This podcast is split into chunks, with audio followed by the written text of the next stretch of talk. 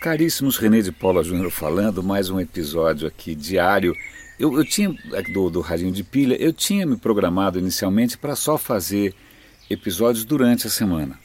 Mas como a gente está no começo, e eu acho que, que talvez eu, eu, tenha uma série de coisas que eu tenho acumulado ao longo desse tempo todo que eu queria compartilhar com vocês, eu acho que publicar nesse sábado não é pecado algum, sobretudo porque no sábado a gente tem, em princípio, em tese, né, mais tempo para se aprofundar em algumas coisas, não está trabalhando, etc. e tal. Então eu vou, eu vou trazer aqui um tema que me é muito caro, que é a questão de arte. Tá claro que todos nós aqui devemos estar seguindo coisas lindas e maravilhosas no Instagram e aqui, sei lá, a gente está numa cultura muito visual hoje, né? Snapchat para cá, Instagram para lá. Mas eu, eu, eu sempre senti falta de uma coisa que acho que a minha educação, sei lá, por N razões, não forneceu, que era um, um pouco mais aprofundamento para tentar entender um pouquinho melhor, né? não só contemplar, não só olhar, não só ver, mas também entender um pouco melhor, ter uma visão um pouco mais crítica, ter um pouco mais de informação. Então, acho que para começar, vai um aplicativo do Google que chama Google Art Project, que é um, um até um ícone bonitinho, tal, é um aplicativo simpático que tem uma quantidade de conteúdo assustadora. O, o Google acho que tem parceria com inúmeros museus por aí.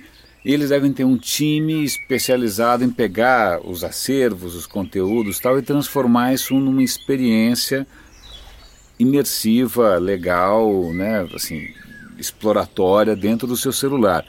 Toda vez que eu abro esse aplicativo, eu realmente eu, eu mergulho ali por um bom tempinho e acabo vendo muita coisa legal. Tem uns recursos legais, como poder dar zoom nas imagens, às vezes eles fazem uns 360 de alguns ambientes de museu. É muito bonito. A única coisa que eu me ressinto é que, embora ele seja tecnicamente e esteticamente muito bem feito, eu sinto uma. Obviamente é Google, né? Eu sinto falta de um toque humano. Né? E aí, para dar alguma coisa com toque humano que eu acho delicioso, é uma série no YouTube chamada Smart History, que eles fazem episódios sobre uma obra de arte específica. É lógico que eles vão ali e em cima daquela obra de arte eles falam por 5, 10 minutinhos. Normalmente é um cara e uma menina que falam super bem, com inglês super claro, eles putz, são super bons. E às vezes ele pega um quadro do Rembrandt. Ou recentemente é, eu vi, era uma fortaleza em Zanzibar ou então é uma peça. Cara, eles têm é, é, uma super abertura de critérios, então não é só arte clássica, de repente eles estão falando de arte moderna, de repente eles estão falando de arte clássica, estão falando de arte egípcia. É sempre uma surpresa o que eles têm para mostrar. É super simples o formato, é um vídeo, com eles estão normalmente trabalhando em cima de fotos e comentando em tempo real de uma maneira bastante é gostosa. O, o que você está vendo ali é super didático, é bom, eu adoro. Toda vez que sai um episódio novo, não importa sobre o que, que é, eu comemoro porque eu aprendo pra caramba. Um outro canal que eu acho louvável, é tão louvável que eu dou, todo mês eu dou. Existem alguns canais que eu faço questão de doar, né? seja via Patreon. Eu, por exemplo, também, se você entrar em patreon.com.br de Paula, eu estou lá aberto a doações de quem quiser apoiar meu trabalho. Eu apoio o trabalho de um monte de gente. E um canal muito legal que eu faço questão de apoiar é um chamado Open Culture. Open Culture, eles existem faz um belo tempo, um bom tempo.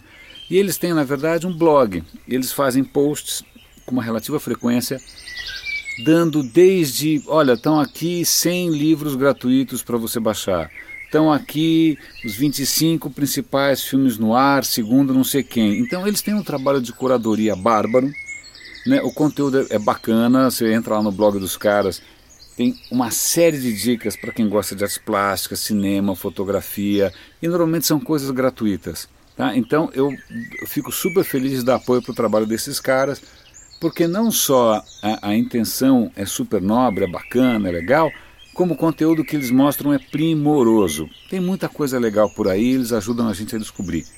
Um outro trabalho que é bárbaro, e aí ele até estende um pouco para a questão de. sai um pouco fora só da, da, do mundo das artes, mas vai também para o mundo do pensamento, é um canal chamado Brain Pickings, da Maria Popova.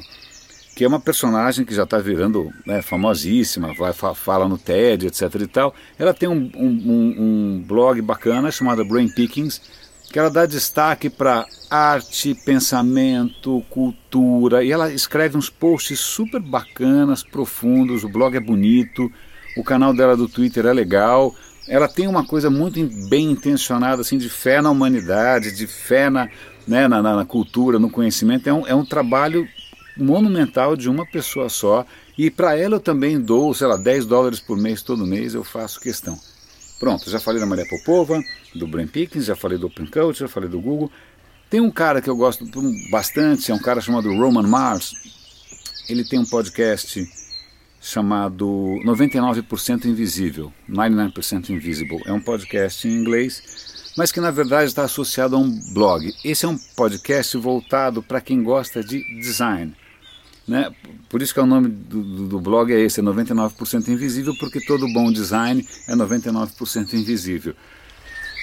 Só que o conceito dele de design é super amplo, isso é uma coisa bárbara, vai, ultrapassa o que a gente estaria imaginando de fazer um produtinho bonitinho da Apple. Não, ele pode estar fazendo um programa dedicado à criação dos bebedouros públicos ou dedicado à criação de uma bandeira de um país os programas são bárbaros, são curtinhos, são legais de ouvir, são muito bem produzidos e no blog dele costuma ter uma série de informações adicionais muito, mas muito legais. O último episódio que eu ouvi é justamente sobre uma, uma jovem americana que ela, na verdade, é o corpo que você vê em, sei lá, 70, 80, 90 esculturas em Nova York e São Francisco. Ela foi a top model dos escultores durante uma época em que era muito frequente você ter aquelas mulheres nuas como ninfas, como a verdade, como a fecundidade, sei lá como for, são todas a mesma mulher que se chama Audrey Manson. O episódio é bárbaro, a história dela é muito legal, e se você olhar no podcast, no, no blog do cara, você vai ver é, as imagens, os vídeos, é muito bacana. Então, é isso, eu vou dar, eu vou colocar no, no radinhodepilha.com os links todos. Aqui na descrição do SoundCloud também tem os links todos. É esses canais todos, esses blogs todos, esses publishers todos, eu sou muito grato a eles por várias razões. Em primeiro lugar, por compensar a educação meio capenga que eu tive. Cresci na ditadura, meus pais não eram milionários nem nada, então hoje eu corro atrás do prejuízo. Não sei se é o caso de vocês. Em segundo lugar, porque eles reacendem a minha fé, e acho que fé é uma boa palavra mesmo, o meu tesão, por aquilo que o digital pode ser. Né? A gente, de, de uns tempos para cá, o digital ficou mais fun, ficou mais entertaining, ficou mais, né, ficou mais divertido, ficou mais viral, ficou mais isso, mas ficou aquilo.